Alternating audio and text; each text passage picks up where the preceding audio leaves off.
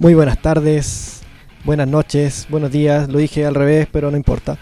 Eh, a todos quienes nos escuchan, eh, muy contento otra vez de estar aquí en una nueva edición de Podcast 10.4. Eh, en una nueva edición ya, 57 días de, de movilizaciones. Eh, ya no importa. Bueno, el día de hoy me encuentro solito porque, pucha, el Brian lo soltaron, pero eh, parece que no, no tenía ganas de hablar hoy día. Lo dejaron un poquito traumado. Pero por, por- por lo menos estoy contento ya que eh, sirvió nuestra petición, que nos escuchó General Rosa, tanto que le hemos molestado y que no escucha a nadie. Bueno, eh, nos soltaron al Brian.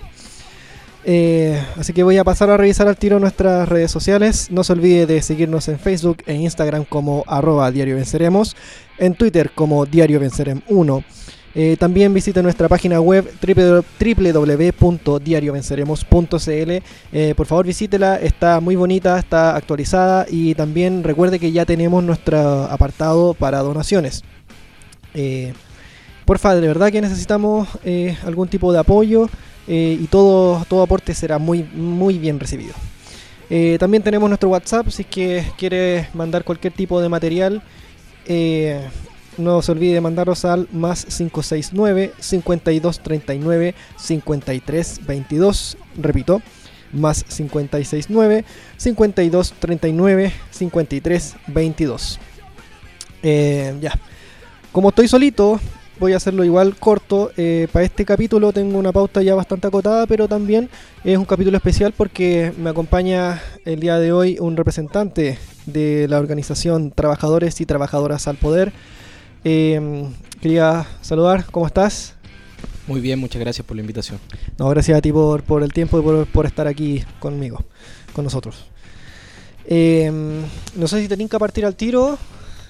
Eh, sí, estoy de acuerdo. Ya, vamos nomás entonces. Bueno, eh, como comenté, eh, aquí nuestro invitado es parte de una organización llamada Trabajadores y Trabajadoras al Poder, ¿cierto? Exactamente. Quería preguntarte primero dónde nace, qué es esta organización, eh, a qué apunta.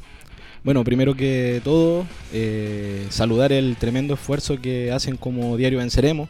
Eh, hace varias semanas ya que vengo escuchando el podcast y me parece un trabajo súper profesional y, y que aporta sin duda a la cualificación y al desarrollo de la rebelión. Así que primero que todo, saludarlo a ustedes, eh, agradecerle la invitación y, y por otra parte saludar a todas las compañeras y compañeros que en este minuto escuchan el podcast. Gracias por eso. Eh, te cuento un poco. Eh, somos una organización eh, relativamente joven eh, que surge, que nace, que, que, que- que logra cristalizar como proyecto político por ahí por los años, por el año 2011, Ya. precisamente por ahí Mm. por abril del 2011, en un escenario bien particular de la lucha de clases. Eh, un escenario que, que sin duda nosotros hemos caracterizado como un punto de inflexión en la lucha de clases y que no está dado solo por las movilizaciones estudiantiles, sino que también por las movilizaciones del pueblo mapuche, las movilizaciones eh, contra Hidro- Hidroaicén, Exacto. eh, un escenario sumamente convulsionado en el cual nosotros surgimos como organización. Ya, igual recordar que el año 2011, eh, como bien comentaste, fue un año bastante convulsionado, eh, muy movilizado, con una presencia bastante notoria e importante en las calles. Exactamente, y, y somos una organización que surge principalmente en regiones y que posteriormente se, eh, se va expandiendo, se va, se va ampliando hacia otro, hacia otros lugares, hacia otros sectores, una organización pequeña, eh, eh, pero con bastante determinación y convicción de las tareas que había que asumir como revolucionarios, como revolucionarias en, en el proceso histórico que, que se abría, que nosotros ya comenzábamos a caracterizar eh, y posteriormente vamos a profundizar con respecto a esa caracterización, pero eh, que para nosotros significa un punto de inflexión en la lucha de clase. Perfecto. Bueno, igual siguiendo en esa misma materia, quería preguntar más o menos cuál, cuál es su ideología o alguna afinidad política y también eh, sus principales objetivos como, como organización. Bueno, nosotros somos una organización que se declara como una organización revolucionaria. ¿Ya? Eh, creemos en la transformación radical de la sociedad, la transformación revolucionaria de la sociedad. Eh, en consecuencia luchamos y, y- y- y nos paramos eh, contra el capitalismo, eh, contra el imperialismo y, la devastación que de una u otra manera en términos de explotación al ser humano y a, a- a la naturaleza eh, gesta transversalmente a nivel mundial. Ya. Somos una organización marxista-leninista, Ujú. eh, más allá de, del mote, del, del fetiche, de, de la, de, de la caracterización, de definirse como marxista-leninista, tiene relación principalmente con una voluntad y una determinación de poder avanzar y desarrollar la- las transformaciones radicales de la sociedad, eh, transformación revolucionaria de la sociedad, eh, en un escenario en el cual pareciera que, que, que la actual situación global, la actual situación mundial nos pone suma urgencia. Ujú. Bueno, igual eh, dándole más contexto también a la situación, recordemos que eh, se, está, se estuvo desarrollando lo- la COP25 hace muy poquito, evento que debía organizarse en nuestro país, pero que, bueno, ya lo hemos comentado en, en- otras ocasiones en el podcast, que dadas las circunstancias se tuvo que trasladar a España. Eh, vivimos situaciones que son muy críticas eh, a, nivel de cambio climático y a nivel de calentamiento global. global. Estamos recién entrando al verano, estamos muertísimos de calor ya. eh, y bueno, espero que no, no se, no se repitan, eh, no sé, pues, imágenes que vimos hace un par de años, por ejemplo, en Europa, donde en ciudades, eh, no sé, pues, en Francia o en España o en mismo Reino Unido, que no, tú caminabas con chalas y se te, se te derretían en el pavimento. O sea, estamos llegando a esos niveles de calor. ¿Ya? Exactamente, a eso me refiero en parte a, a la urgencia que nos pone eh, la lucha de clase, eh, la situación eh, climática a nivel mundial, eh, de poder avanzar y desarrollar los cambios fundamentales, las transformaciones ra- de raíz que, necesita la sociedad en su conjunto. Exactamente. Eh, bueno, eh, la organización igual me, me comentaste que no es tan, tan grande, es más bien acotada. Eh, pero independiente de eso también tiene que existir algún, algún tipo de actividades eh, o no sé, algún plan de acción. ¿Cómo, cómo, ¿Qué tienen pensado o para, para expandirse? Eh, sí, mira, contarte un poco de, la, de la historia de la organización, que, que en cierta medida eh, la historia de la organización, nuestro quehacer, está estrictamente vinculado a, lo- a los procesos históricos que, que- de la lucha de clases que, que hoy día están en curso, que se están desarrollando. Cuando nosotros nos constituimos como, eh, como organización, eh, lo hacemos en un, en un contexto, en un escenario de- en el cual eh, el marxismo eh, estaba bien desacreditado. Eh, había una, se renegaba de una u otra manera a la transformación radical de la sociedad y, y, y- y tomar nuevamente el marxismo como, como método para poder interpretar y transformar la realidad. Eh, es por esa razón que, que nosotros como, como organización eh, nos planteamos en primera medida reafirmar eh, el marxismo como, como ideología, como método de interpretación y transformación de la realidad, pero a su vez avanzamos eh, decididamente a, a- a- en, términos colectivos a poder plantear una propuesta. Creíamos nosotros que había una disociación y, y que había sido una debilidad de lo- del campo de los revolucionarios, de la revolucionaria durante las décadas anteriores, eh, eh, una enorme disociación entre los aspectos estratégicos y tácticos eh, en el quehacer. Ya, Eh, perfecto. y en, ese, en, en esa caracterización de una disociación entre lo, el quehacer estratégico y táctico, en- es decir, entre la definición de, u- de una concepción de la, de, la, de la realidad, de un planteamiento eh, de transformación radical de la sociedad, eh, había una disociación con respecto al quehacer concreto que hacíamos los revolucionarios y las revolucionarias. Es por esa razón que, empujados además por, por, por, lo- por las distintas movilizaciones que, que se dan en el 2011, eh, nosotros nos volcamos colectivamente a, poder avanzar en definiciones tácticas que nos permitiesen enfrentar el periodo que nosotros creíamos que, se abría. Eh, y ahí hacemos nuestra primera caracterización. Nosotros comenzamos a hablar por ahí de- a fines de, del 2011 de, de que asistíamos a, la apertura de, de- de un periodo de crisis de legitimidad. Un periodo de crisis de legitimidad de las instituciones, del bloque en el poder, eh, que estaba dada por una situación de crisis a nivel mundial, eh, que repercutía sin duda en la situación política, económica, eh, nacional, pero también eh, repercutía en, en un ascenso que nosotros caracterizamos un ascenso sostenido en la movilización del pueblo. Un ascenso que, que se comenzaba a expresar desde la movilización del pueblo mapuche, de los sectores medioambientales, los sectores estudiantiles. Y es por esa razón que, que- que sobre la base de esa caracterización nosotros en nuestro primero evento colectivo en, eh, de, de definición táctica eh, nos planteamos como consigna el, el- el poder profundizar la crisis de legitimidad y transformarla en crisis de ingobernabilidad. Uno de los primeros planteamientos que nosotros señalamos y desarrollamos como, como organización. Y por lo tanto, desde ese minuto es que nuestro quehacer se ve volcado a, a hacernos partícipes de las experiencias de lucha del pueblo, eh, hacernos protagonistas de esos procesos y, y poder de alguna manera avanzar en la profundización de esa crisis. Solo entendíamos que sobre la base de, de la apertura de una crisis de ingobernabilidad, eh, eh, se iba a abrir un periodo distinto, iba a entrar en contradicción el bloque en el poder, eh, los acuerdos, el pacto de dominación se iba a ver profundamente resquebrajado, y iba a abrir una apertura a un periodo nuevo, y un periodo que, que hoy día reafirmamos y creemos eh, con determinación, hemos comenzado a, a vivir a partir del 18 de, octubre. octubre, al inicio de la rebelión. Eh, bueno, frente a esto, eh, ustedes mismos como organización leí un comunicado, un- una especie de manifiesto que soltaron y que determinaba la creación de un frente de masas, ¿cómo era? Un frente único de frente masas. Un frente único de masas, no me equivoco, exactamente. eso. Eh, pero esto ven- viene eh, a pito de, de, de lo que nos convoca en nuestros tiempos actuales en, en- en- en contexto de, de la movilización de, de este año. Exactamente. Eh, sí, mira, eh, qué bueno que entramos en, en- en tierra firme y con respecto a, lo- a lo- a los temas que, que al menos nosotros nos interesa principalmente profundizar, que tienen que ver con, con la rebelión en curso. Sí. Eh, nosotros eh, veníamos saliendo de, de una serie de, de eventos de carácter colectivo que, que habían definido una nueva táctica para, para el periodo.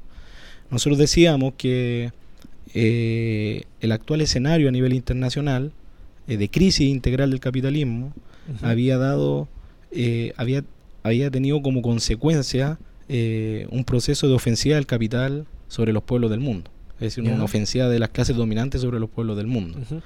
Eh, y a su vez se desarrollaba de manera cada vez más significativa una tendencia al enfrentamiento y a la guerra imperialista.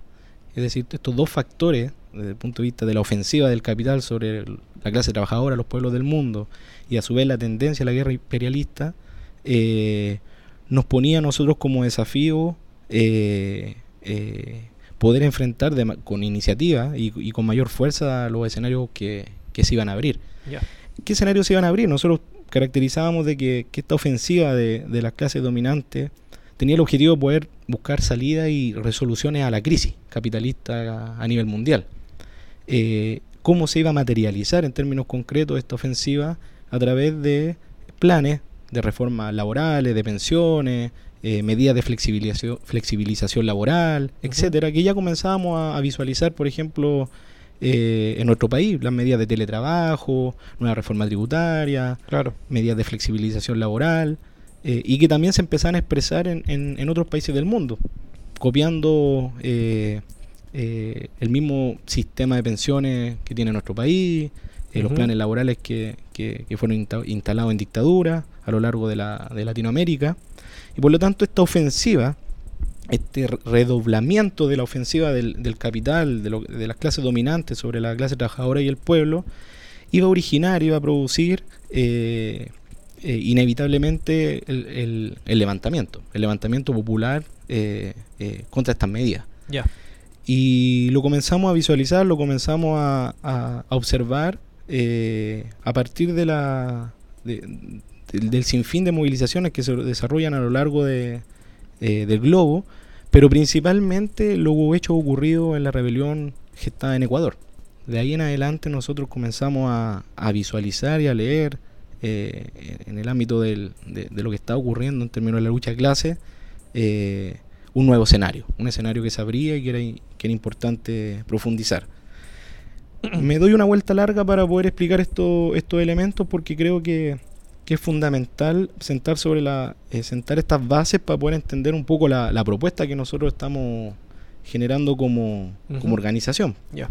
Porque nosotros creemos que eh, esta fase de, de ofensiva, de ofensiva de la, de, la, de las clases dominantes sobre la clase trabajadora y los pueblos del mundo, eh, genera las condiciones materiales, objetivas para, eh, para, el- para los diferentes levantamientos que hoy día están desarrollándose a lo largo, a lo largo del mundo.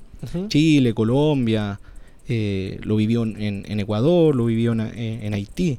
Sin embargo, en Chile tiene una particularidad y ahí es donde nosotros creemos que, que la rebelión logra desarrollarse y cualificarse en términos, en términos políticos, Ya.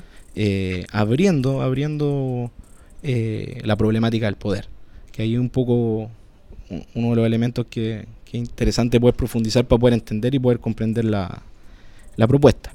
Nosotros caracterizábamos que la, que la, que la rebelión eh, había estado circunscrita por distintas fases, más allá de, de- de- de poder profundizar en cada una de ellas, nombrarlas para poder entrar en torno a, a la propuesta. Ok. Eh, en primer lugar, eh, señalábamos nosotros que la primera fase está determinada por su extensión nacional. Sabemos que la sí. movilización parte y se origina en Santiago, eh, parte precisamente con la, con la azonada de los estudiantes secundarios, que como una acción de solidaridad eh, de clase, de pueblo, eh, comienzan a manifestarse contra el alza y el 18 de octubre se, se genera ya a nivel de la región metropolitana una expansión de la movilización, ¿verdad? Claro, un estallido ya más generalizado. Igual eh, recordemos que independiente de que haya surgido en Santiago el tema por el por el alza del pasaje del metro, em, eh, todos financiamos el metro al fin y al cabo. Independiente de, que seamos santiaguinos o no, eh, en nuestras contribuciones también aportamos al, dinero que se invierte en el, metro. Ya sea, seamos, vivamos en Santiago, en Conce, en Arica, todo ese dinero eh, eh, es un aporte estatal, no es solamente como de- desde Santiago. Entonces, por eso también, independiente de que haya surgido en Santiago, igual es algo que, no sé, a mí como chileno debería molestarme. Porque me están subiendo el precio de algo que ni siquiera ocupo. Exactamente. ¿Mm? Entonces, en esta primera fase, eh, nosotros veíamos que, que la extensión nacional de la, de la rebelión eh, era inevitable. Eh, a partir del 19 de octubre la, la rebelión se, se empieza a expandir eh, a lo largo de, la- de las regiones y en términos cualitativos se desarrolla significativamente. Es decir, eh, ya no eran 30 pesos, sino que eran 30 años, como lo, como lo grafica esa hermosa consigna que, que nos ha dejado la, que nos ha dejado la rebelión. Como segunda fase nosotros veíamos que eh, la rebelión comenzaba a desarrollarse material y políticamente.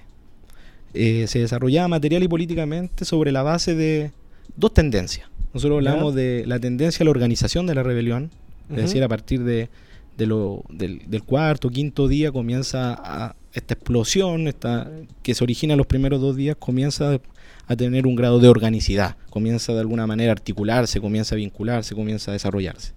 Y por otra parte, la tendencia a la cristalización programática.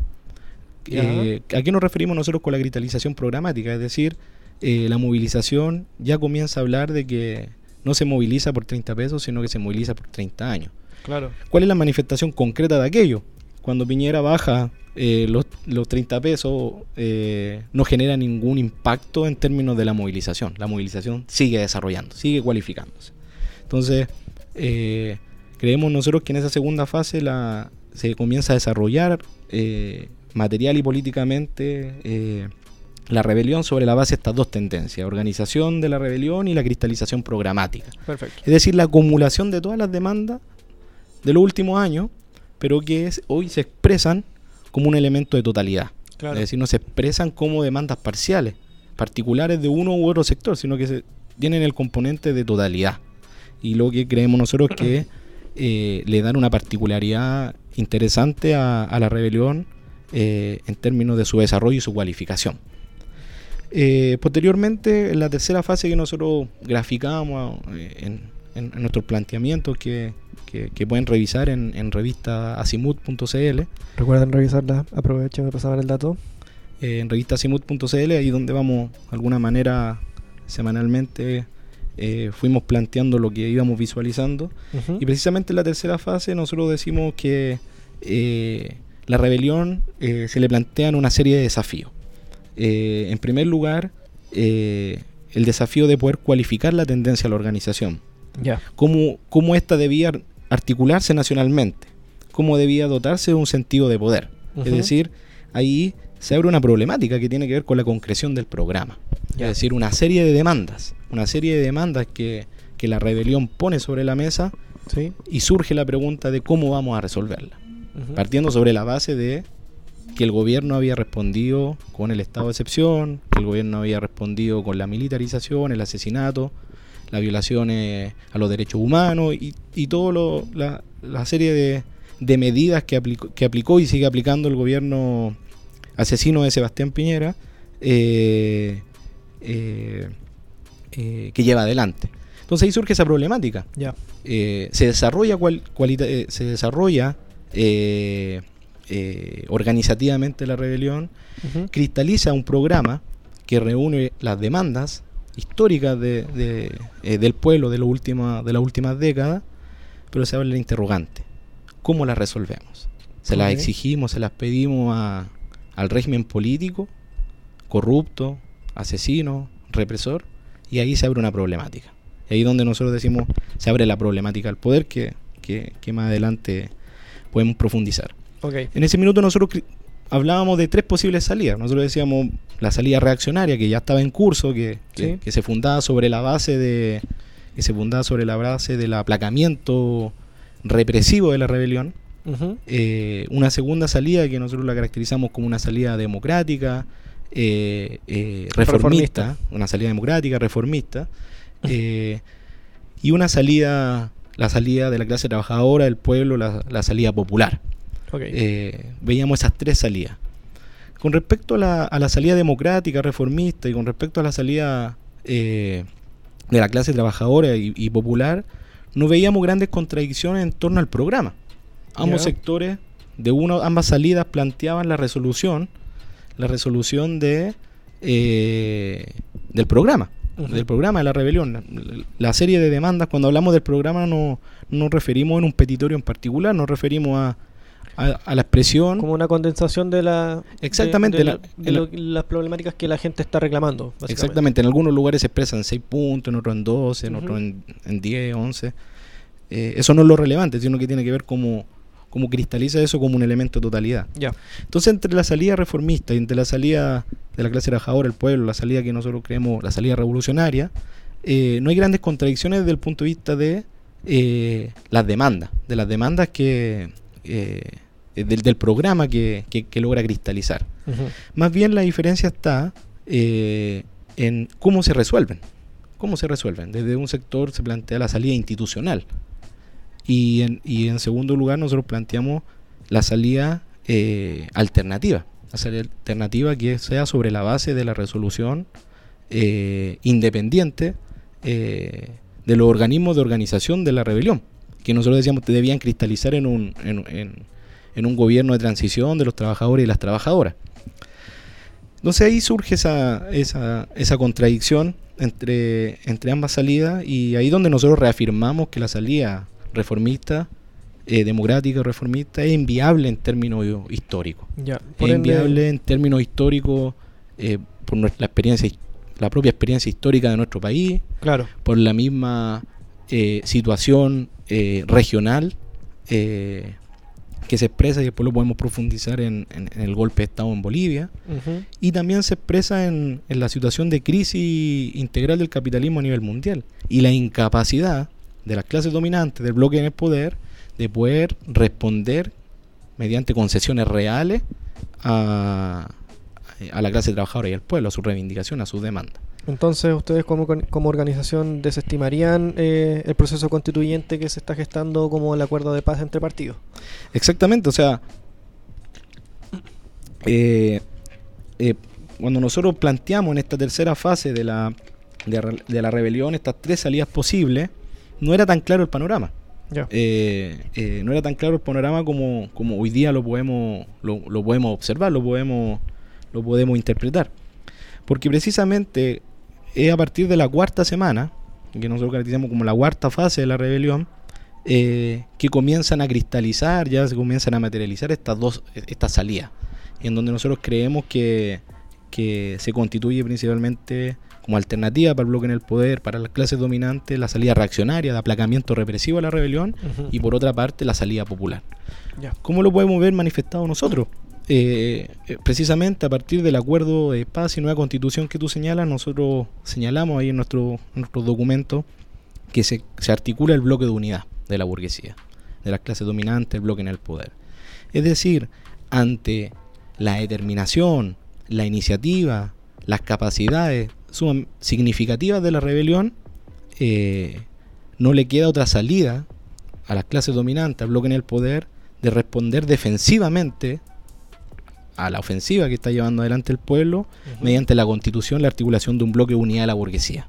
Un bloque de unidad de la burguesía que se logra pactar ese día, que está la imagen súper precisa ahí en los medios, a las 3, 3 y media de la mañana, salen ellos Claro. eh, eh, ungidos ahí de, de, de poder a, a señalar que la, que la que la que la crisis estaba resuelta, que la crisis iba a ser resuelta mediante este mecanismo de acuerdo de paz y nueva constitución. Eh, como ustedes eh, colocaron en su me- colocaron en su medio y pudimos ver en otros medios también, eh, la respuesta de, de los amplios sectores fue aquí estamos ante una nueva cocina.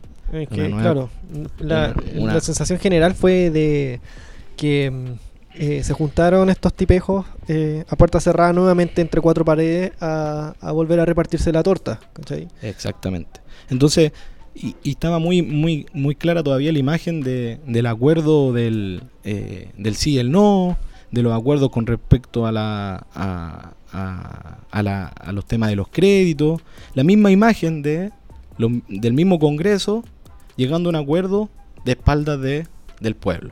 Entonces nosotros creemos que a partir de esa, de esa cuarta semana, eh, las clases dominantes, el bloque en el poder, toma una, toma una opción. Toma una opción y que la, eh, es la salida reaccionaria, eh, de aplacamiento represivo de la rebelión.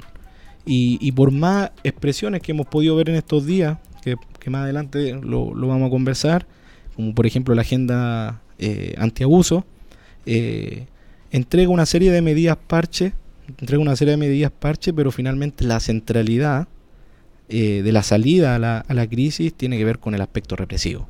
Y, y- y esta salida se logra cristalizar en, en la reciente votación, eh, en donde al unísono distintos diputados, desde la UDIA hasta el Frente Amplio, eh, votan en unidad eh, el aplacamiento de la, en términos políticos, el aplacamiento de la represivo de la rebelión.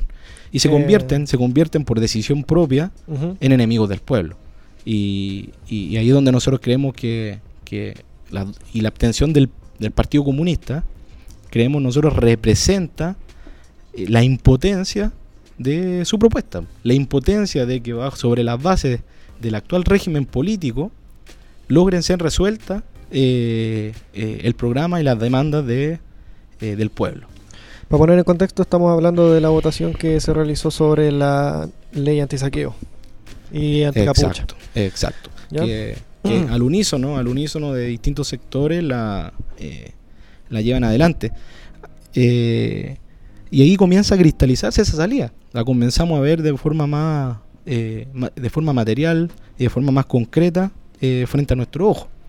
Yo que aquí quería compartir con ustedes una, un, un documento que nosotros escribimos el año, una frase de un documento que escribimos nosotros en abril del 2007 a propósito de, de esta, de esta votación en torno al Frente Amplio. Nosotros, el documento se llamaba Frente Amplio, Crisis y Decadencia. Ya. Eh, esto en el contexto de, de cuando frente a la frente a las movilizaciones en Venezuela el, el gobierno Maduro llama a cerrar el Parlamento Mm. llama a cerrar el Parlamento frente a la intentona golpista que se estaba gestando y nosotros decíamos lo siguiente si ante el cierre del Parlamento venezolano nuestros queridos progres Guillet, Boric, Jackson se escandalizaron, nos preguntábamos, ¿cuál será su respuesta cuando los trabajadores y el pueblo sobrepasen la democracia burguesa, desmoronen los cimientos de sus instituciones y avancen resueltamente a la toma del poder? Probablemente su respuesta se apega a la historia de nuestro Chile y pasen de su falso progresismo directamente a la reacción.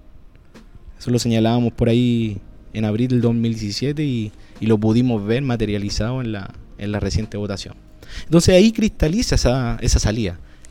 Cristaliza la salida, el acuerdo del, del- del bloque en el poder y por eso que nosotros eh, señalamos más, de lo- más, más allá de los aspectos técnicos que, que, eh, que, que, que- que tiene esa, esa salida, que tiene esa propuesta de- del acuerdo de paz y nueva constitución, que sobre la base de los dos tercios, sobre la base de la, que la elección de los constituyentes va a ser Mixta o, mixta, claro, o democráticamente dependiendo de- del, del mecanismo que sé que... parlamentario, del mecanismo. Más allá de esos aspectos técnicos, nosotros creemos que ahí cristaliza la, la propuesta, la apuesta de las clases dominantes, el bloque en el poder.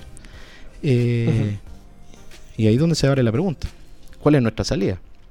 Más allá de plantearnos en negación con la institucionalidad, más allá de plantearnos en, en confrontación con el régimen político, ¿cuál es la salida que nosotros le damos a... eh, más que la salida, cómo nosotros permitimos que la rebelión eh, avance resueltamente hacia la victoria? ¿Cómo lo, cómo- y ahí es donde nosotros, no, nosotros proponemos eh, eh, la necesidad imperiosa de, de avanzar hacia la, hacia la constitución del Frente Único de Masas, de la rebelión y la construcción de las fuerzas reales, eh, las fuerzas reales, la construcción del Partido Revolucionario sobre la base eh, de los elementos más avanzados de la rebelión. Es decir, nosotros creemos que para poder avanzar resueltamente hacia la victoria, partiendo sobre la base de que la respuesta de las clases dominantes históricamente, y esta vez no va a ser diferente, va a ser la, la confrontación militar, va a ser eh, el enfrentamiento, eh, nosotros creemos que tenemos que avanzar resueltamente como pueblo a articularnos como bloque a nivel nacional. Eh, eh, el pueblo tiene que articularse a nivel nacional. Y por otra parte, eh, la necesidad de la construcción del Partido Revolucionario sobre las bases de los sectores más avanzados de la rebelión. Que aborden en términos en términos concretos una estrategia de poder que permita, sobre la base de nuestra independencia de clase, de la construcción de nuestra fuerza propia como clase trabajadora y como pueblo, eh, poder enfrentar y, y- y derrotar a, a, a las clases dominantes y al bloque en el poder. Ya. Así que eh, ahí es donde surge la propuesta del Frente Único de, de- eh, del Frente Único de Masas de, de la rebelión. ¿Cómo lo vemos? ¿Cómo lo vemos nosotros este, este, este proceso de Frente Único de Masas de la rebelión? Nosotros creemos que, que este proceso de eh, que se inicia a partir del 18 de, de octubre desarrolla una tendencia fundamental que tiene relación con el proceso de autoorganización del pueblo. Eh. El proceso de, de autoorganización de la rebelión, de autoorganización del pueblo, que se expresa en términos materiales, que se expresa en términos concretos en la proliferación de asambleas, por ejemplo, en lugares de trabajo, lugares de estudio, territorios, poblaciones, etcétera, eh, que se desarrollan a nivel nacional eh, que se expresan, creemos nosotros, a medida de que se van desarrollando y se van cualificando, consolidando, eh, como negación al régimen político y por lo tanto como germen de poder popular, como germen de, eh, eh, de poder. Y, y en, ese, en ese marco y en ese contexto se hace fundamental su articulación, se hace fundamental su... Y la tendencia, y la tendencia ha sido precisamente a la articulación, la articulación comunal, la articulación regional y algunos atisbos respecto a una, a articulación de carácter nacional. Eh, que también se ha expresado en movilizaciones que han tenido un carácter nacional. La huelga, la huelga del 12 de, de noviembre que, que, que arrincona de una u otra manera al, al- al régimen y al gobierno Piñera y lo lleva de alguna manera a salir a expresar este nuevo acuerdo de, de paz y nueva constitución, expresión de aquello, es expresión de, de- de- de este proceso de autoorganización del pueblo, de proliferación de experiencias de lucha, de protesta eh, y, y de, y de autoorganización. Por lo Em, este Frente Único quería consultar eh, cómo, cómo se articularía para poder eh, hacerle frente al- al- a las acciones represivas del gobierno, ya, ya que em, vendría a ser como una conglomeración dentro de un, de un grupo pequeño o, no sé, eh, como se ha dado actualmente el hecho de tener muchas organizaciones a nivel nacional y que todas ellas confluyan, converjan dentro de, de este llamado Frente Único de Masa. Claro. O sea, nosotros en términos concretos no, no, no vamos a dar recetas de, de cómo se va a, a- a materializar eh, eh, el Frente Único de Masa. Nosotros, Ujú. más que nada, nos interesa poder plantear en términos políticos lo que creemos necesario para poder eh, avanzar resueltamente hacia la victoria de la rebelión hacia los cambios reales. Pero hoy día hay que hacer una contratación. Hoy día hay que hacer una contratación a nivel a nivel país se han articulado las asambleas comunales, a nivel país se han articulado eh, eh, jornadas de protesta nacional, jornadas de movilización nacional, a nivel nacional eh, eh, se han llevado adelante significativas huelgas que, que tienen, que tienen la particularidad de, esta vez no de, de- de movilizarse en términos en términos gremiales o en términos particulares, parciales, sino que con una clara voluntad y determinación de, de plo- de- de poder plantearse políticamente contra el régimen, Ya. eh, que son expresión de, de- de- de este proceso de desarrollo y cualificación de la, de la rebelión. Por lo tanto, hoy día nosotros creemos que sobre la base de, de, de los sectores que han convocado a, y, y han llevado adelante la, la, la huelga, la huelga general y las distintas manifestaciones a nivel nacional, sobre la base de las expresiones de autoorganización del pueblo que se expresan en esta asamblea, tiene que gestarse eh, este frente único eh, de la rebelión. Este frente único de la rebelión tiene que fundarse sobre la base de los sectores que están luchando, sobre la base de los sectores que están en las calles, sobre la base de los sectores que eh, eh, están en las poblaciones, están en los sindicatos, están en los lugares de trabajo, lugares de, de estudio, etcétera, sobre esa base. Tiene que ser un espacio amplio, tiene que ser un espacio amplio que, que, que efectivamente reúna todas las expresiones de lucha de nuestro pueblo pero que avance resueltamente a poder plantear eh, de que no es posible resolver eh, el programa del- de, la rebelión eh, sobre la base de la respuesta del régimen. O sea, el régimen político, el bloque en el poder, las clases dominantes ya han tomado un camino y lo han venido materializando y lo han venido manifestando eh, consecutivamente. Lo veíamos recién, antes de, ingresar al, programa, la que se declaró admisible la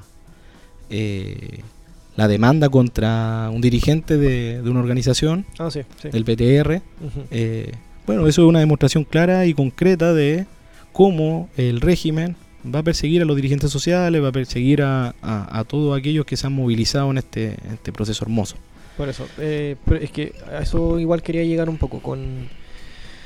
eh, desde el 18 de octubre, que si bien la movilización ha sido bastante masiva, grande a nivel nacional, eh, carece justamente de liderazgo. ¿A qué me refiero con esto? Que el movimiento se, ha caracterizado por ser acéfalo, porque no, no, no hay una sola, un solo ente, ente o organización social eh, que lleve la batuta y que ponga sobre la mesa como que esto es eh, eh, lo que queremos. O sea, no es como que, por ejemplo, se, han- sumado eh, movimientos grandes anteriores como, como eh, la coordinadora 8M o el mismo movimiento de No Más AFP o no sé, organizaciones ya más, más consolidadas como la CUT, el Colegio de Profesores, etcétera. Pero ninguno de ellos lidera, ninguno de ellos eh, está por sobre otro en, al momento de, no sé, de, o, de tomar decisiones o de llamar a marcha, sino que siempre ha sido como un, conglomerado, un conjunto. Esto, a mi forma de ver, facilita un poco el proceso de, de manifestaciones y de protesta, porque si bien es cierto, existe una represión bastante marcada por parte del Ejecutivo, no el hecho de, tener tantos grupos eh, lo hace muy difícil de desarticular. Ya, bueno, hablamos de, de la piramidalidad de algunas organizaciones, por ejemplo, eh, bueno, un ejemplo histórico bastante fácil eh, vendría siendo la caída de los grandes imperios americanos por parte de los españoles y que llegaron al río Maule y se encontraron con pequeños clanes mapuches y no, no los pudieron ganar por más de 500 años. Entonces, eh, este Frente Único tendría esas, esa, eh, este tipo de características. Mira, fíjate que, que- tú señalas algo importante, porque precisamente nosotros a partir de, de los primeros días de la rebelión salimos a debatir públicamente la caracterización de, de inorganicidad de la rebelión. Nosotros creemos que esa inorganicidad de la rebelión no es tal eh, y se expresa en la y se expresa en la cristalización de este programa. Sí. Eh, Es un, es un proceso que de acumulación de experiencias de lucha de, de varias décadas, de varias décadas que logra cristalizar en un programa que, que reúne una serie de, de, de demandas de carácter democrático que, que- que son las que de alguna manera movilizan a, la, a, a amplios sectores de- del pueblo. Por lo tanto, creemos que, que- que esa inorganicidad no es tal. Pero sí, sí, eh, la rebelión se encarga de sobrepasar eh, una serie de liderazgo, una serie de conducciones de carácter burocrático que efectivamente durante décadas habían llevado la movilización al Parlamento eh, eh, y a la salida negociada. Precisamente lo que se gesta, lo que se gesta aquí en, este proceso de rebelión, sobre la base de la crisis del régimen político, sobre la tendencia a la autoorganización del pueblo, sobre la base de la cristalización de este programa, se genera un sentimiento en términos subjetivos eh, de, querer cambiarlo todo, de querer cambiarlo todo, y que se materializa en consigna rápidamente en la a- desa- eh, eh, desarrollada la rebelión, que se expresa en la consigna de asamblea constituyente libre y soberana cristaliza en eso, este, este sentir del pueblo de, de- de querer cambiarlo todo, eh, lo podemos ver materializado en la consigna de Asamblea Constituyente libre, libre y soberana. Eh, Asamblea Constituyente libre y soberana que precisamente no es, no es convocada desde el régimen, sino que debe ser un proceso autoconvocado del pueblo. Y ahí es donde surge la necesidad, ahí surge la necesidad de la articulación nacional. Hoy día hemos visto nosotros que, que las clases dominantes, el bloque en el poder, están ac- actuando de manera articulada, de, maner- de manera sumamente homogénea, eh, eh, avanzando resueltamente eh, por el aplacamiento represivo de la rebelión. Pero por otra parte vemos una rebelión que si bien tiene una claridad con respecto a su programa, que tiene una claridad respecto a por qué se moviliza, que tiene una claridad con respecto a que no confía en el Parlamento corrupto, que no, que no confía en el gobierno, que no confía en, el- en- en los partidos tradicionales, en el régimen político en su conjunto, eh, eh, y, y considera de que se debe avanzar en un cambio de asamblea constituyente libre y soberana que permita llevar adelante todo esto, todas sus demandas, eh, no existe la alternativa.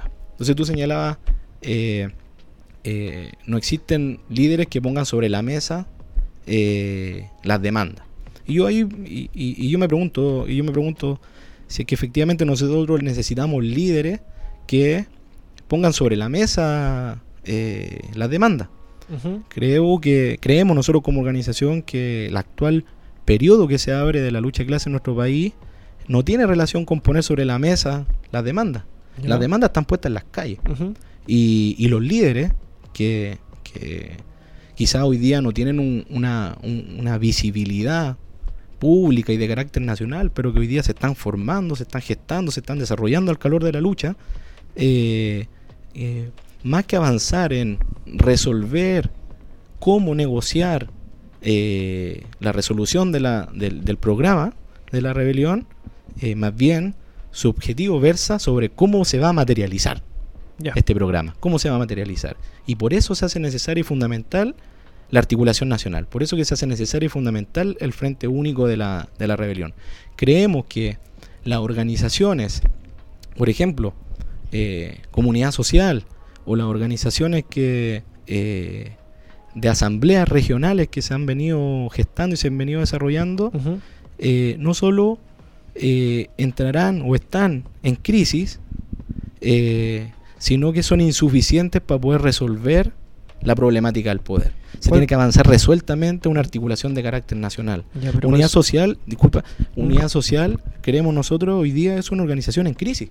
Es una organización en crisis. Justo te iba a preguntar eso. Exacto, Unidad Social es una organización en crisis eh, eh, que precisamente ha entrado en crisis a raíz de, de cómo, de una u otra manera, los parlamentarios, eh, eh, del cual representan algunos sectores, eh, se han puesto del lado del, del, del bloque en el poder, se han puesto del lado de las clases dominantes, pero también sobre la base de lo que fueron las últimas huelgas. Las últimas huelgas generales pusieron en, en profunda contradicción a, a este espacio de, de unidad social. Entre los sectores más consecuentes, entre los sectores, entre las conducciones burocráticas que se han visto tensionadas por las bases, eh, a ellos también le queda la, la- la imperiosa necesidad de- de avanzar resueltamente a, a la articulación eh, de un frente único, de un frente único de la rebelión que dé por superada la expresión de unidad social y dé por superada también la, la experiencia ya existente. Tenemos que avanzar hacia la gestación y la creación de algo nuevo. Ya. Eh, como último, última pregunta de este primer bloque. eh, igual conversamos largo rato ac- acerca de, cómo se ha llevado a cabo estas manifestaciones, pero igual eh, a modo de síntesis, eh, logros, y, eh, logros, fracasos y algún tipo de proyección a futuro de cómo se han dado la- las movilizaciones actuales. El logro, bueno, más allá de, la, de las caracterizaciones que, a veces yo creo que son superficiales eh, en torno a, a- a cómo han, han sido los vaivenes de la movilización, de flujo y reflujo, eh, nosotros creemos, eh, tenemos la determinación y la confianza de que la rebelión avanza sostenidamente, que la rebelión se consolida, que la, que la rebelión hoy día sienta sus bases eh, en los territorios, sienta sus bases en los lugares de trabajo, sienta las bases en, en los liceos.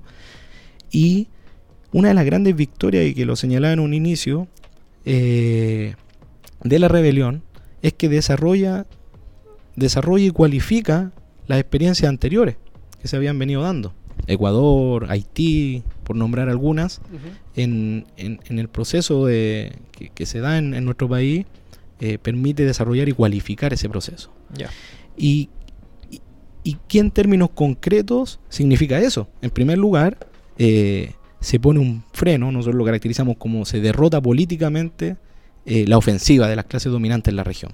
Es decir, lo que conversamos en un inicio, que, que- que tenía relación con que las clases dominantes, eh, para poder resolver su crisis, iban a, estaban llevando adelante una ofensiva sobre la clase trabajadora y el pueblo que se expresaba en reformas de pensiones, reformas laborales, medidas de flexibilidad laboral en nuestro Claro. país, reforma tributaria, todo eso se ve frenado.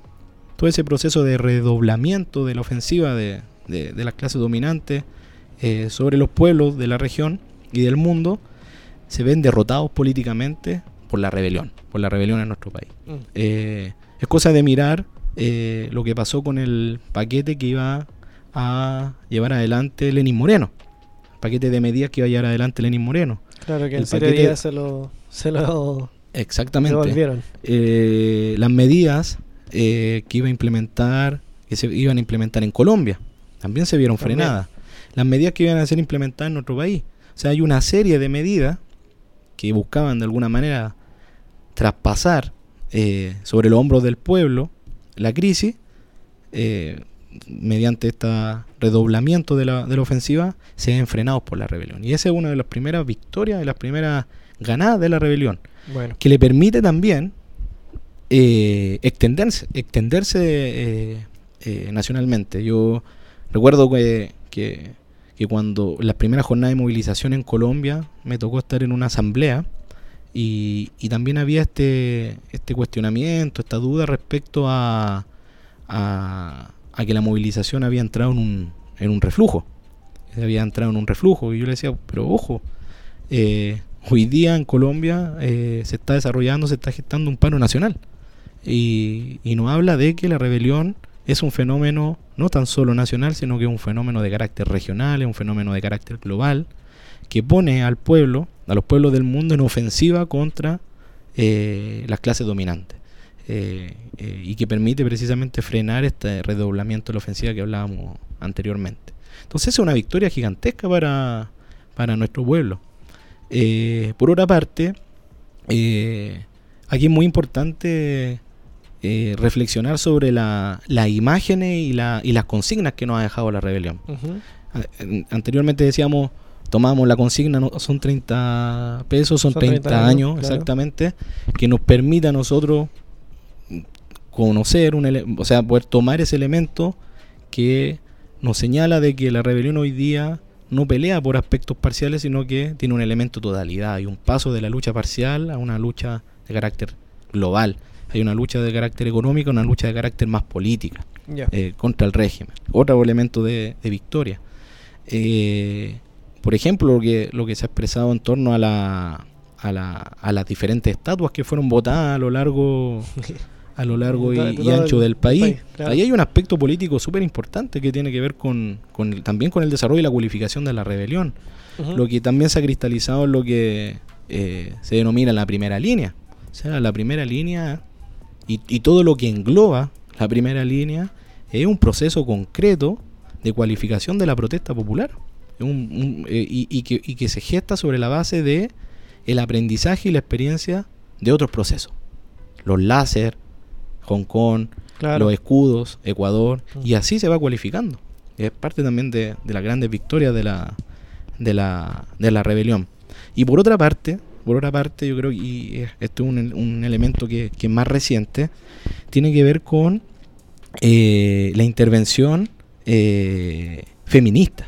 La intervención, femi- la, la- intervención feminista que, que realizada por las compañeras por las compañeras de Valparaíso, las tesis, las tesis que nosotros interpretamos como una abierta y declarada, una, una, una declaración abierta contra el Estado, contra el patriarcado, contra el capital. O sea, creemos que no tan solo eh, esa manifestación permite eh, funcionar como vehículo eh, de, de expansión de la rebelión a nivel global, sino que también plantear tesis políticas sumamente tesis políticas sumamente importantes, sumamente significativas.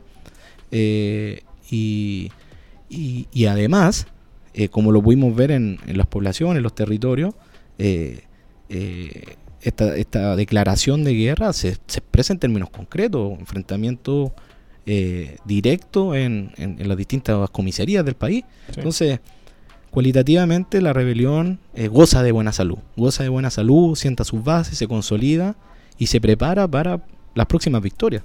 Avanza resueltamente hacia las próximas victorias. Ya, vale. Entonces vamos a dejar hasta aquí el primer bloque. Nos extendimos bastante. Eh, bueno, eh, haciendo una pequeña síntesis, eh, resumimos más o menos lo que viene siendo ya los, los más de 50 días de, de movilizaciones. Y bueno, tenemos preparado para la pauta en un segundo bloque en el que vamos a estar repasando un poco del acontecer semanal como lo hacemos en casi todos los podcasts. Así que ya, no se despegue de, de nuestra sintonía. Ya volvemos.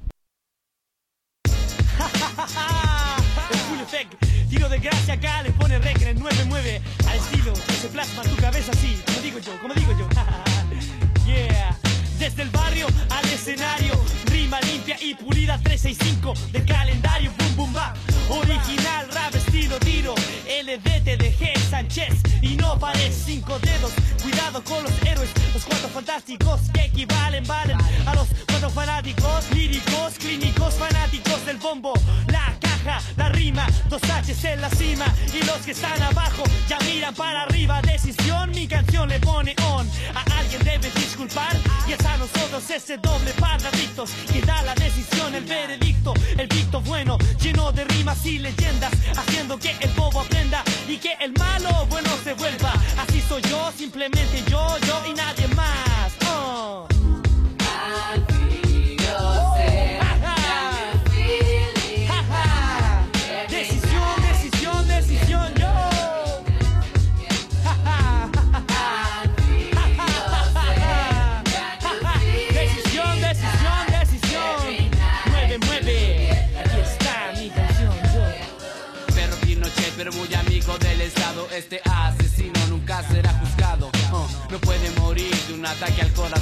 pero existe solución. Muévete, población, si la ONU y los derechos humanos puede condenar la impunidad, no hermano, lo que yo veo en esta hora. La gente se acomoda así dando vuelta la página. Estamos en democracia, como no entiendes tú que estás frente a mí. Sí, dime si vas a aceptar que te confunda con el fútbol, teleserie, la publicidad y la música bonita te desvía la verdad de la realidad. Tu sueño es ser como el que sale en la tele. Oh, revisar tu mente, dime cuál es tu rol dentro de la sociedad. Dice ser normal dentro del sistema cotidiano. Es diferente, se me esconde la gente, yo mi cultura. Yo ando, yo ando, yo ando, yo ando buscando mi identidad cultural con Black Clan Saga, tiro de gracia, Mystic Clan.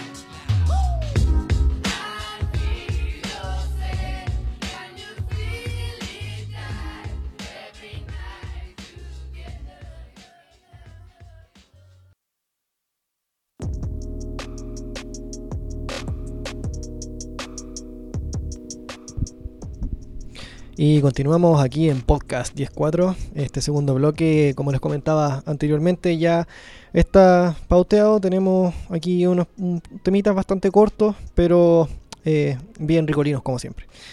Vamos a hablar de nuestro querido presidente Piñera, eh, que se ha mandado varias declaraciones. Fue una semana bastante agitada eh, pa- para su persona. Vamos a partir con eh, la agenda an- antiabusos. Agenda antiabusos. Eso fue eh, anunciado en un video pregrabado el día lunes. ¿Ya?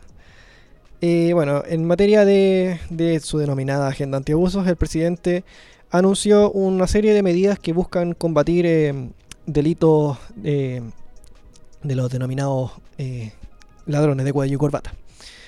¿Ya? En esa materia tenemos en primer eje de colusión que busca eh, combatir con mayor celeridad las colusiones, el abuso eh, a los mercados, los delitos tributarios y la información eh, privilegiada, el uso de información privilegiada. Mira tú quién lo dice. ¿ah? ¿Qué te parece esta, esta primera medida de nuestro presidente? O sea, primero escucharlo hablar a él de, información privilegiada, de agenda antiabuso, cuando yo creo que es precisamente el ladrón de cuello corbata más grande de este país, eh, es, es cómico, es cómico. El burro hablando Eh, de orejas. Pero fíjate que, que precisamente los procesos revolucionarios, los procesos de rebelión, eh, hacen aquello con, eh, con sus representantes. Es, es decir, pasa, pasamos de la tragedia a la comedia. Y gran parte de, la- de las intervenciones de Piñera han versado sobre lo cómico, lo, le- la comedia. Sí, pues, bueno, ya lo tuvimos cuatro años al principio y fue un chiste. Eh, él, como persona, más que nada, independiente de, sus medidas de gobierno, lo estoy como caracterizando. Él, él, es, él es una caricatura, es un meme, es nuestro presidente meme. ¿Cachai? Entonces, sí, pues es, es- muy gracioso verlo como que se tire eso como que se está cagando él mismo. ¿Cachai? Exactamente. Ahora, importante creo yo que verlo desde, eh, no desde lo particular, sino que ver los aspectos de totalidad.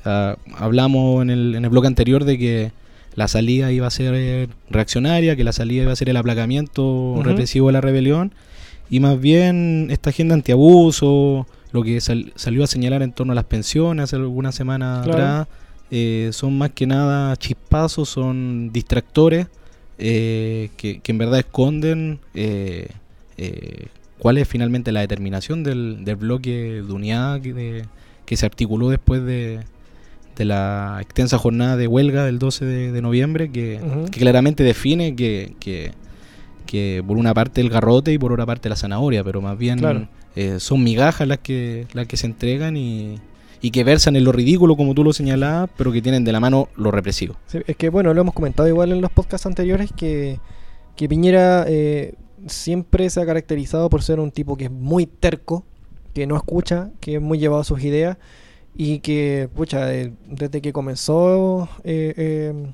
la rebelión popular, eh, la mayoría de sus medidas han sido casi siempre de carácter represivo, de carácter autoritario, y lo hemos visto que ha planteado este estallido social como un problema de orden público, que lo, lo recalqué bastante en el capítulo pasado, y no como que, que sea un problema de carácter social o estructural de, de nuestro sistema. Pero, bueno, Esto es como, ya, ya que me están molestando tanto, ya voy, les voy a tirar aquí una, unas pequeñas, unos dulcecitos. Segundo eje, eh, orientado al consumidor. ¿Qué pasó ahí? ¿Qué pasó? Ya. Eh, tuvimos un pequeño inconveniente aquí. Un, Los alienígenas. Sí, oh, parece. No nos van a llevar. Menos mal. El capítulo pasado vinieron los pacos aquí y, y casi nos allanan. Bueno, hoy día llegaron los aliens. ya, segundo eje. Consumidor, dice. El segundo bloque de la propuesta del Ejecutivo refiere a mejorar la protección de los derechos de los consumidores. En esta línea, el mandatario anunció medidas que buscan terminar con la letra chica en los contratos de adhesión a través de una plataforma digital en el CERNAC, igual, ya piola, y establecer los términos y condiciones del comercio electrónico, y prohibir todo abuso y cobro de comisiones que no corresponda, aunque sin entrar en detalles sobre estas medidas. Yo supongo que aquí, por ejemplo, no sé si quieres comprarte una entrada a un concierto, no te van a cobrar un cargo fijo de 3.500 porque sí, porque ahí está y tienes que pagarlo, supongo yo. Eh, pero no lo especifica. Eh, bueno, igual las medidas, no, no- si, si bien es cierto, no son del todo malas, eh, son bastante pobres hasta el momento. Dice, también con el objetivo de mejorar la protección de los consumidores, Piñera anunció asimismo que buscarán transparentar la venta de textos escolares, eliminar trámites notariales y establecer trámites digitales. Ya, eso, esa medida igual está interesante. Para no tener que ir a perder tiempo al, al registro civil, que tan, también funciona. En tercer eje dice trabajadores. El tercer bloque de medidas anunciado por el mandatario se refiere a la protección de los derechos de los trabajadores. Mira tú. en donde destacan las medidas de modernización de la Dirección del Trabajo y el fortalecimiento de la Central Nacional de Abastecimiento, que sumado al fortalecimiento de la presencia de medicamentos bioequivalentes reducirían considerablemente los valores de los medicamentos según el mandatario. Compare, esta huella se hizo. Primero que todo. Eh, y, exactamente por, por falta de, de legislaciones más o menos de, de esta índole, que esta también sigue siendo bastante precaria y pobre, es que tenemos de los medicamentos más caros del mundo. Entonces, a mí me parece que ya está bien, o, o sea, es un avance, no le voy a decir que no, pero es- dista mucho de lo que, lo que la gente está pidiendo. Sí, exactamente lo que conversamos anteriormente. O sea, eh, hoy día el régimen político se encuentra imposibilitado dado la crisis integral del capitalismo a nivel internacional, eh, la agudización y la aceleración de la crisis económica a raíz de, eh, de- del inicio de la rebelión en nuestro, en nuestro país, que impiden de una u otra manera a la clase dominante del bloque en el poder dar concesiones reales a las demandas del pueblo.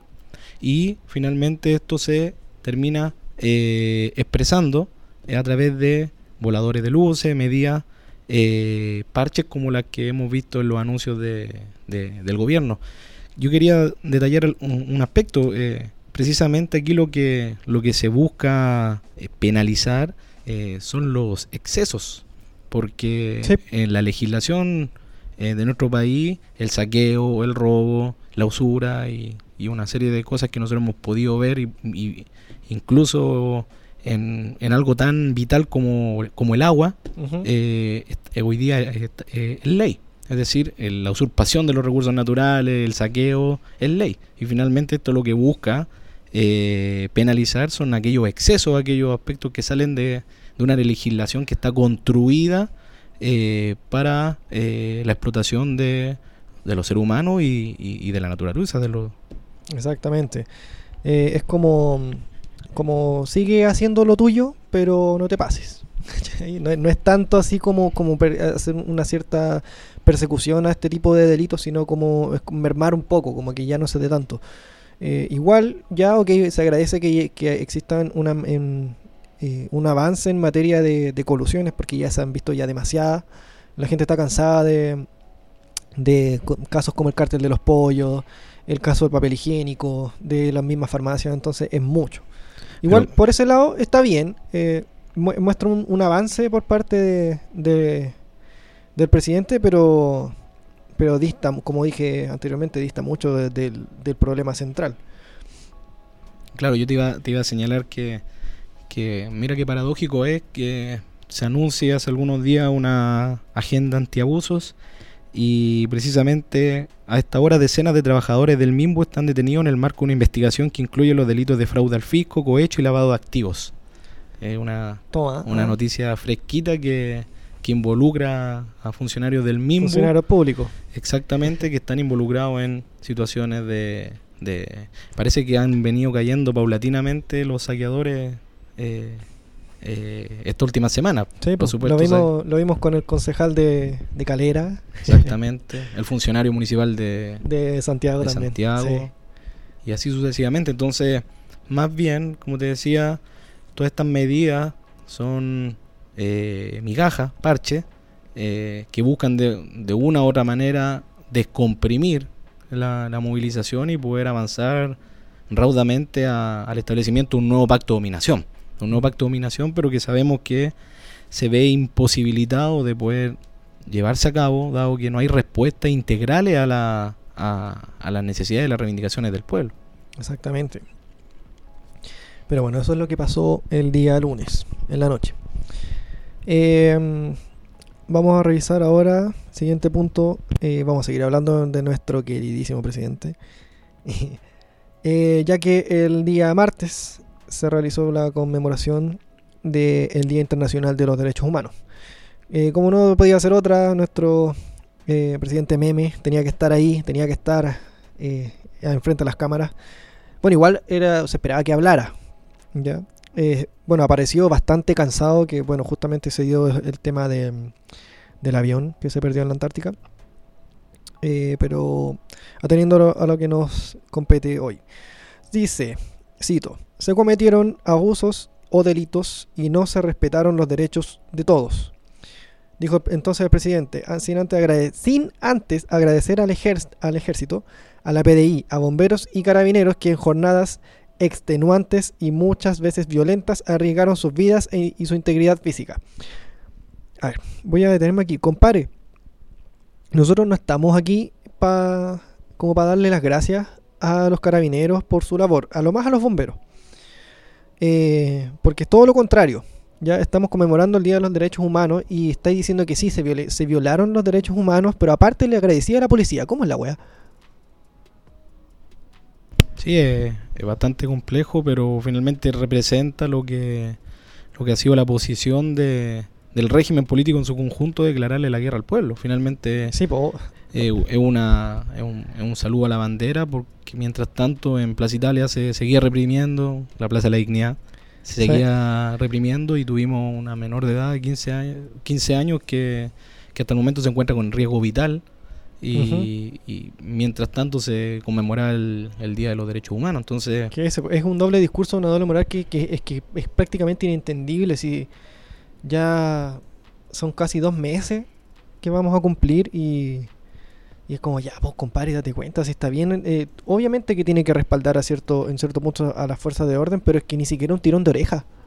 ¿Cachai? Ese es el problema. Exactamente, pero fíjate que es interesante poner, porque claro, en la conversación anterior hablábamos de la agenda antiabuso y ahora precisamente salió un allanamiento a funcionarios del MIMBO. Eh, posteriormente el día el discurso del Día Internacional de los Derechos Humanos, mientras paralelamente se reprimían las poblaciones, se reprimía la Plaza de la Dignidad, con un caso emblemático de la niña de 15 años que, que se encuentra en riesgo vital.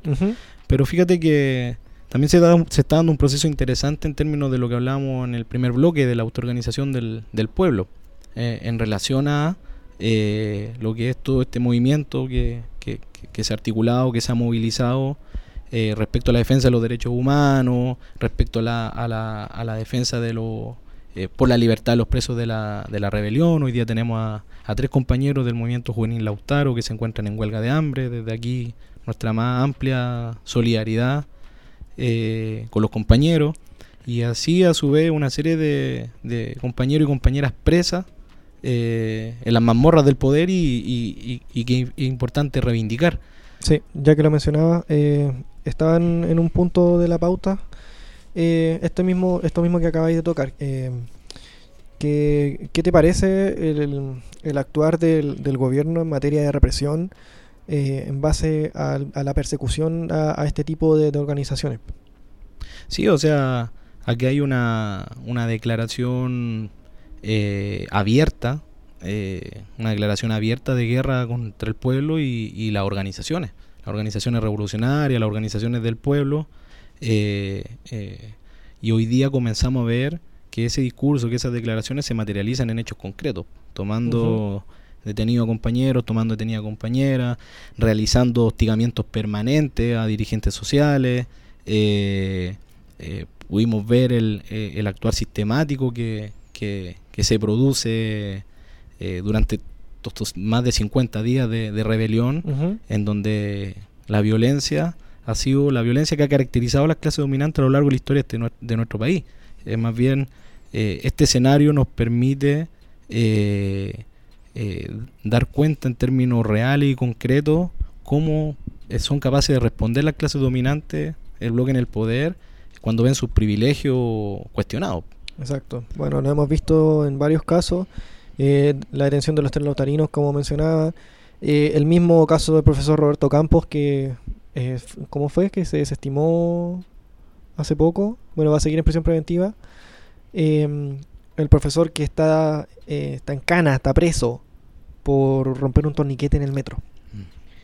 Entonces, ahí en esa línea es im- importante señalar que, que lo que hablamos anteriormente, que, que la rebelión goza de buena salud, consolida su, sus bases eh, y, y una de las aristas en donde se expresa dicha situación tiene que ver con, con, con todo el movimiento por la libertad de los presos de la rebelión, las presas de la rebelión, eh, todo el todos los sectores y movimientos que se organizan en, en función de la defensa de los derechos humanos.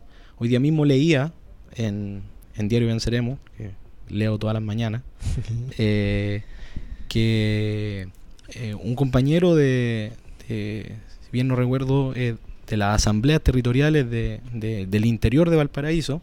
Villa Alemana, Quilpué, eh, se encontraba en Ginebra. Se encontraba en Ginebra eh, eh, estableciendo una serie de, de vínculos, relaciones y conversaciones con organizaciones por la defensa de los derechos humanos. Sí.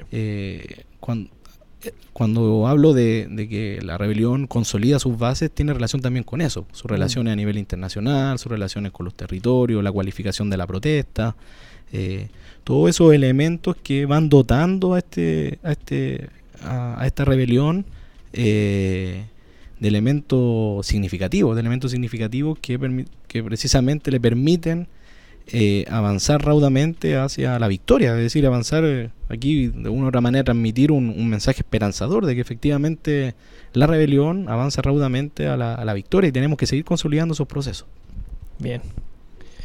Eh, estaba, leyendo porque, bueno, Piñera igual, vamos a mantener esta misma línea, dijo también, estoy pensando en personas como Gustavo Gatica o Fabiola Campillay, que quienes perdieron completamente su visión y también estoy, pero también estoy pensando en el cabo segundo, Sebastián Artigas, que recibió un balazo en el rostro. En el cabo segundo, eh, María José Enríquez, el cabo dice, la carabinera Abigail Aburto, cuyos rostros fueron quemados con unas bombas molotov.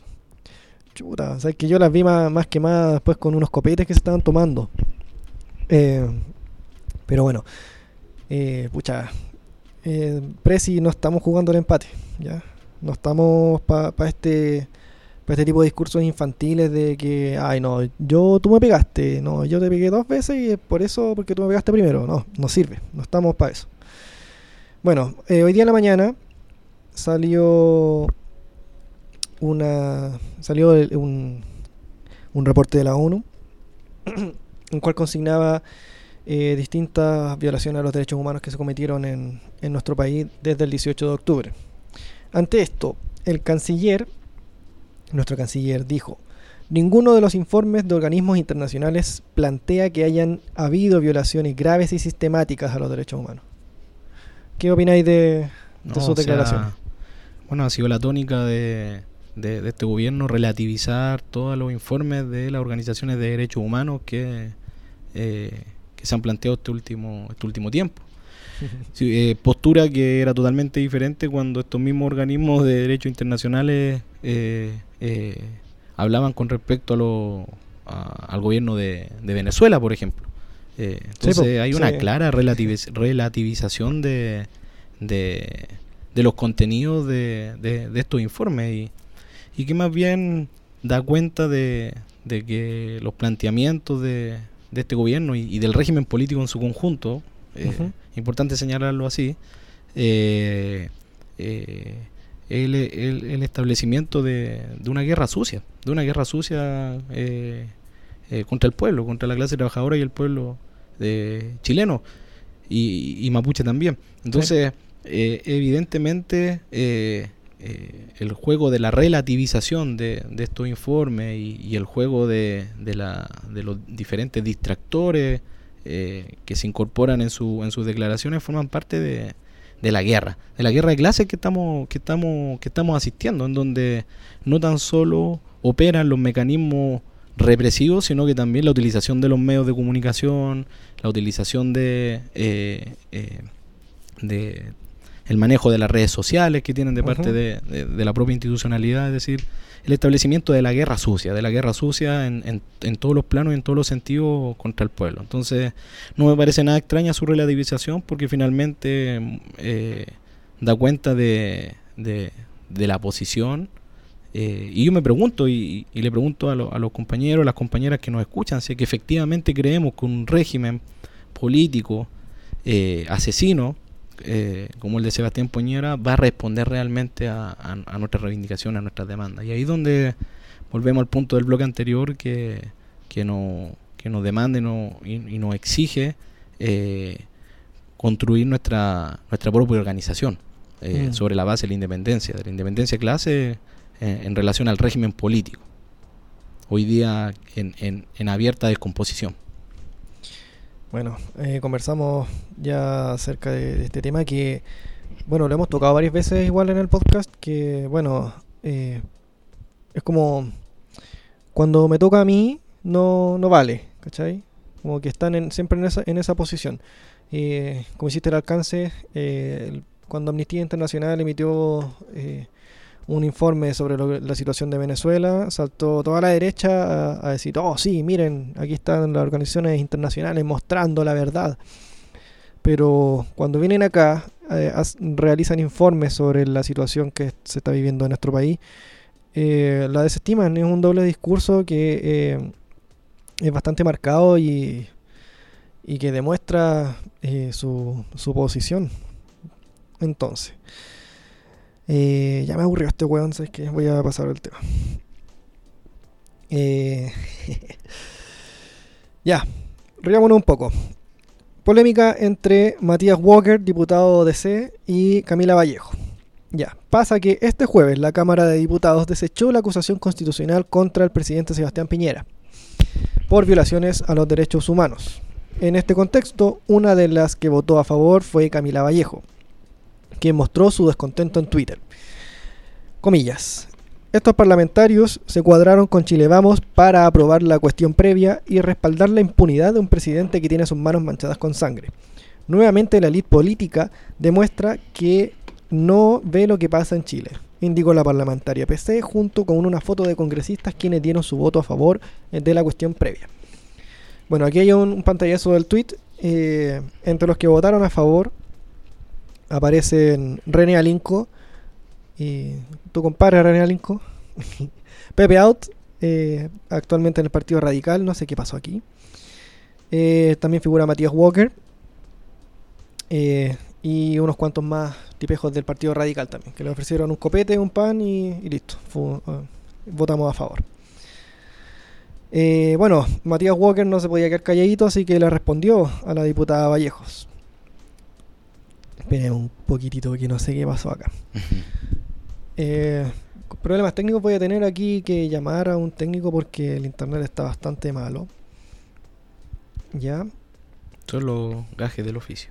Sí, no, terrible, Sí. terrible. Ahora hay hartas cosas que, que plantear con respecto al tema de la acusación con- constitucional de Piñera. O sea, eh, nosotros lo, lo señalábamos, lo, lo planteamos hace bastante tiempo que, que más bien, y, y- lo plasmamos en nuestra, en nuestra consigna, eh, fuera Piñera. Es Sí. decir, no hablamos de renuncia, no hablamos de acusación constitucional, porque creíamos de que, y creemos todavía, que, que la salida de Piñera está dada por eh, la fuerza y la capacidad del pueblo de poder, de poder expulsarlo, de poder sacarlo. Ya. Eh, y, y la, y la acusación constitucional de Piñera más bien es una, una apuesta estéril, una apuesta estéril que hace bastante tiempo se tenía conocimiento que no iba a llegar a buen puerto. Hace bastante tiempo que eh, se sabía que la democracia cristiana y los sectores históricos de la, de la, de la concertación eh, iban a votar en, en defensa del régimen, en defensa de- del- del modelo. eh, eh, no les convenía que, que- que Piñera fuera acusado constitucionalmente y por lo tanto lo iban a, lo iban a defender. Entonces, eh, lo que tú señalas como, como una pataleta de Camila Vallejo, más bien es, eh, es una, un- una, una pataleta bastante mediática, porque en verdad se tenía desde hace bastante tiempo conocimiento de que, que la acusación constitucional no iba a llegar a buen puerto. Eh, era una medida distractoria, una medida eh, que, que diluía en el tiempo la, la- la- la clara demanda del pueblo de, de- de sacar a Piñera, sacar Claro. a Piñera y, y finalmente llega como todas la- la- las reivindicaciones, eh, las demandas más sentidas del pueblo que, que han llegado al Parlamento no llegan a buen puerto, pues finalmente quedan en, en proyectos y en iniciativas estériles que no, que no, no alcanzan su, su objetivo concreto. Ya. Mira, aquí ya cargó, ya llamé al técnico Movistar. Bueno, eh, Matías Walker se defendió. Ya, le respondió. La misma elite de la que formas parte a, la, a Vallejo, que es verdad. Y a quienes les pides apoyo para las 40 horas, también es verdad. Pero no dudas en funar cuando eh, cuando eh, discrepan de ti. Eso es una muestra de fascismo, la acusó de fascista. Eh, bueno, esto igual, como, como, como bien dijiste, es una, una disputa que es bastante mediática más, más que nada, eh, pero que demuestra más, una vez más, el show político de- en el que estamos inmersos. Otra vez, nuevamente, circo para, para toda la gente. Bueno, a nosotros nos sirve para reírnos, nos da material para el podcast, ¿cachai? Pero, pero queda en eso, ¿cachai? En una pelea en Twitter entre unos parlamentarios es- es- no, no debería tener tanta, tanta relevancia, encuentro yo. Claro, Eh, es parte de la es parte del show, Sí, po, es parte del show. Entonces, Porque finalmente lo que lo que esconde detrás de esta acusación constitucional es eh, una medida estéril, una medida que no que se tenía conocimiento que no iba a llegar a buen, a, a- a buen puerto. Lo que nos, lo que nosotros tenemos que mantener vigente es, es la consigna de fuera Piñera y abajo el Parlamento corrupto. O sea, Sí, eh, eso es lo que nosotros al menos hemos venido sosteniendo en términos de consignas políticas eh, eh, estos más de 50 días de, de rebelión Mm. y, y- y creemos que se encuentran total y absolutamente vigentes. aquí quiero poner sobre la mesa un, un- un debate que abrimos lo- hace poco. Que, bueno, eh, la diputada Vallejo, si bien eh, es parte del, del Partido Comunista, bueno, mucho se ha hablado acerca de la constitución vigente, que es una constitución que, que carece de toda legitimidad, eh, y que a su vez la oposición que, eh, que tacha a la, la constitución como ilegítima, la utiliza para, para acusar constitucionalmente tanto a Piñera como al exministro Chadwick. Em, entonces, ¿es esto una muestra de inconsecuencia o es utilizar las armas disponibles? Yo pienso que, y, y remitiéndome un poco a lo que planteaba en el primer bloque, yo creo que las últimas dos votaciones del, del, del Frente Amplio y del Partido Comunista nos permiten eh, desnudar una serie de situaciones, de develar una serie de situaciones. Eh, por ejemplo, eh, cómo eh, diputados del Frente Amplio han tomado la, la decisión resuelta de, eh, de defensa de los intereses eh, de las clases dominantes se han puesto de ese lado de- del, del bloque. Se han puesto de ese lado del bloque y, y- y- y eso queda eh, claramente manifestado en dicha votación en torno a la agenda represiva. Con lo que respecta al Partido Comunista, su abstención eh, anterior y la llegada a, y la y la y la acusación constitucional de Piñera que no logra llegar a buen puerto, ambas creo yo, creemos como, como, como organización, eh, son manifestación de la impotencia de la eh, propuesta política del reformismo, la impotencia de la propuesta de política del reformismo, es decir, sobre las bases de la confianza irrestricta de la institucionalidad, no están siendo resueltas las principales demandas, no está siendo principalmente resuelta el programa de la rebelión. Es decir, y, y- y- y eso tiene que ver no tan solo con, con la fisonomía del régimen político eh, chileno, sino que tiene que ver también con la situación de la lucha de clase a nivel, a nivel internacional, lo que hablamos delante de, en torno a la crisis económica internacional, eh, que impiden hoy día a las clases dominantes a poder otorgar concesiones significativas al pueblo eh, eh, y, lo obliga finalmente a, tomar la determinación de, de- del aplacamiento represivo de la rebelión. Entonces. Eso es lo que nosotros creemos que queda de manifiesto con, con la abstención del Partido Comunista en la votación en torno a la agenda represiva y es lo que queda de manifiesto en torno a la, la acusación constitucional de Piñera que no llega a buen puerto. Es finalmente la impotencia de poder confiar en la institucionalidad que tú muy bien señalas, está podrida. La Sí. institucionalidad que, está podría seguir confiando en la institucionalidad que, que- que hoy día sirvió como instrumento de, de- de represión y, y- y- y de violación sistemática eh, eh, contra el pueblo. Exactamente. Hablando de institucionalidad podría. Jacqueline Van Rieselberg. Vamos a hablar otra vez de la tía Van Rieselberg porque siempre, todas las semanas, tenemos que hablar de ella, man. Yo me canso, la verdad. Me canso porque... Es que, es que no puede ser así, ya. Bueno, eh, en, materia de la acusación constitucional que sí llegó, eh, que sí se realizó, que fue la acusación contra el exministro del Interior Andrés Chadwick, eh, bueno, la tía Van Rieselberg que se agarró con José Miguel Insulza, eh, perteneciente al Partido Socialista. Eh, bueno, entre las muchas cosas que dijo voy a destacar esta. No es búsqueda de justicia, es una venganza. Y las justificaciones que dieron, sobre todo Insulza, de, diciendo que esta era la única forma que tenían de mostrar que era el peor gobierno en la historia reciente. Eh, pero la acusación constitucional no está para eso, está, eh, para eso están las urnas, dijo. Eh, mm, mira, no te compro mucho un poco esa, esa parada, dado que la derecha igual perdió hartos votantes de partida. Después dijo, ah, está muy buena. Ya. Después de eso, eh, defendiendo un poco a, Chadwick, porque, bueno, dentro de las, justificaciones para la acusación constitucional, recordemos que eh, se le responsabilizaba al ministro del Interior, porque él es el que está a cargo de las fuerzas de orden público, eh, de el uso excesivo de la fuerza y cómo se llama Lo- las negligencias dentro de los protocolos eh, por parte de carabineros ya sea el, el- el malo eh, el no respetar los protocolos eh, y el hecho de de disparar perdigones al cuerpo que eso es totalmente eh, ilegal bueno y ya conocemos una cifra bastante elevada de, de gente herida en, en sus ojos bueno, ¿qué tiene que decir en defensa de- del exministro Chadwick nuestra querida Van Rieselberghe? Dice, cito, ¿cómo podría haberlo evitado Andrés Chadwick? Los perdigones que se tiraban fueron comprados por Michelle Bachelet. ¿Cómo iba a saber Chadwick la composición?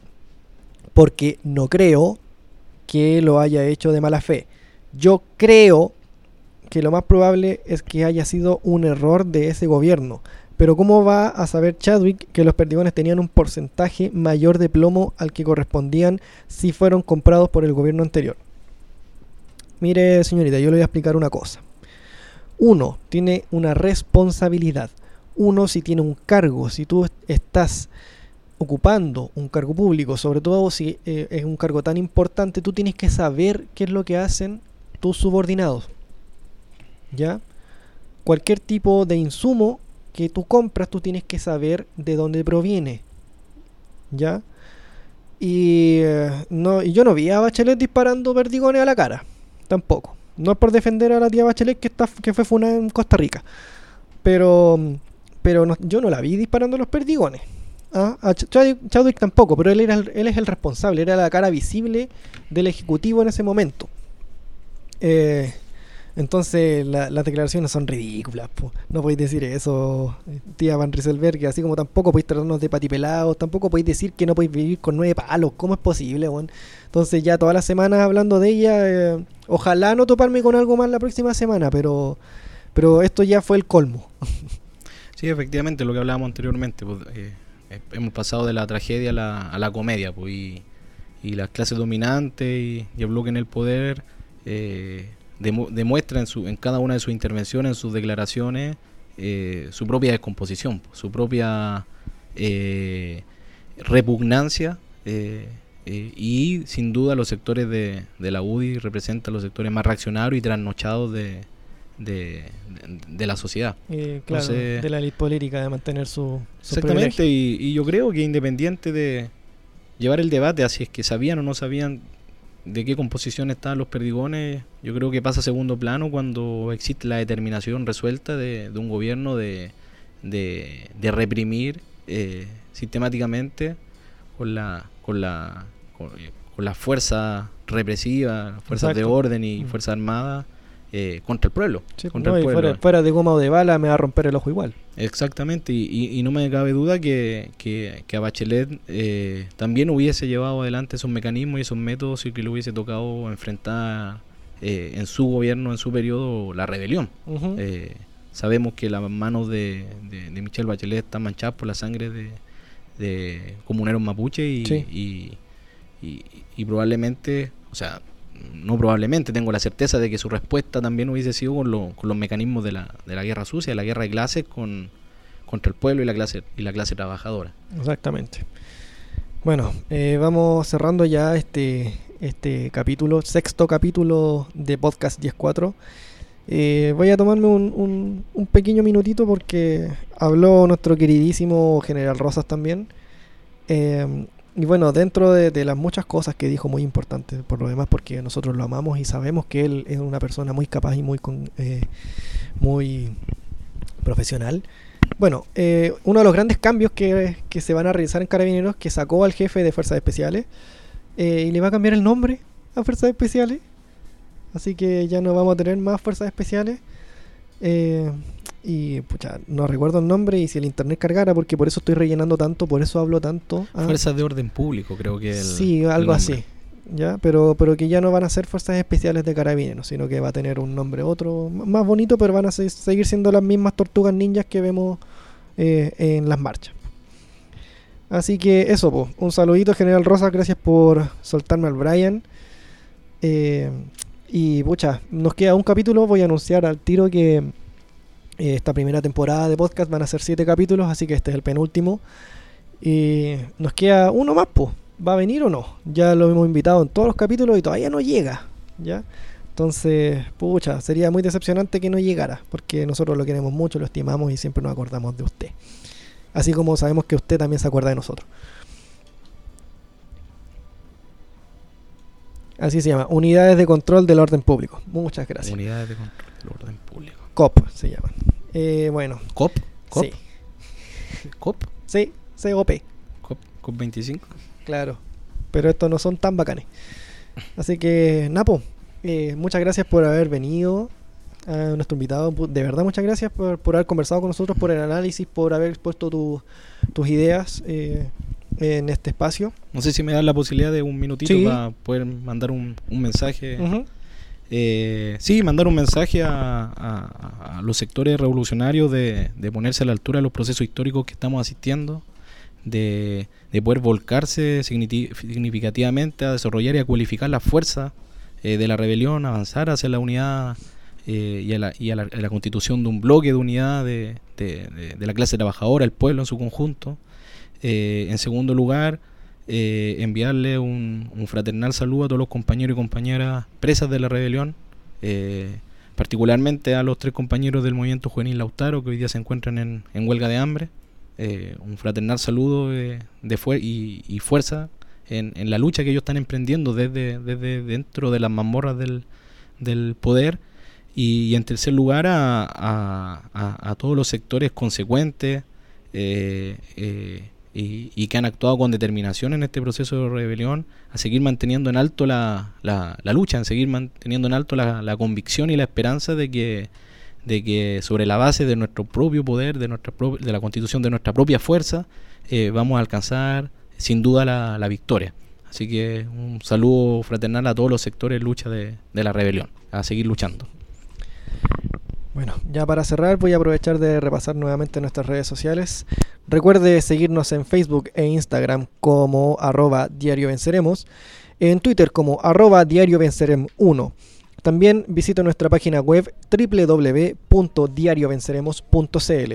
Por favor visítela. Hago hincapié en esto porque ya tenemos nuestro botón de donaciones. Así que eh, de verdad que necesitamos eh, algún tipo de aporte. Recalcamos que este es un, eh, proyecto totalmente autogestionado y al servicio del pueblo.